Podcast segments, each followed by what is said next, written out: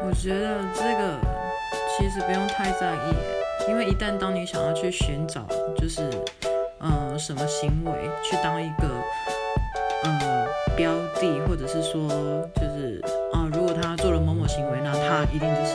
对我是认真的，这反而就是还蛮危险的，因为有时候对方其实不是真心的，但是他又刚好做了。那样的行为的时候，那他不是就是会被让你误判这整个局势吗？就是整个整个情况就是很难从他单一的一个行为或者是什么片段去去得去得知，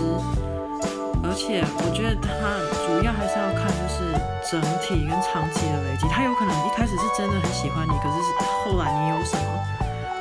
言行或者什么之类，让他慢慢的不那么喜欢你了。所以比起那个，应该比较是，嗯，还是要靠自己，就是时时维持吧，不能因为，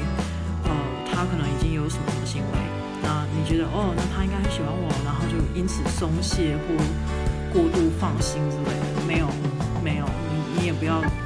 就是去就是得到一种诡异的安心感，就是其实就是跟男生的感情，然后反正就是两个人，就是看怎么样，重点还是在两个人相处，就是会开心这样子吧。对，就是你如果要去去找的话，反而我觉得这是一个比较，就是反而是一个危害感情的迹象。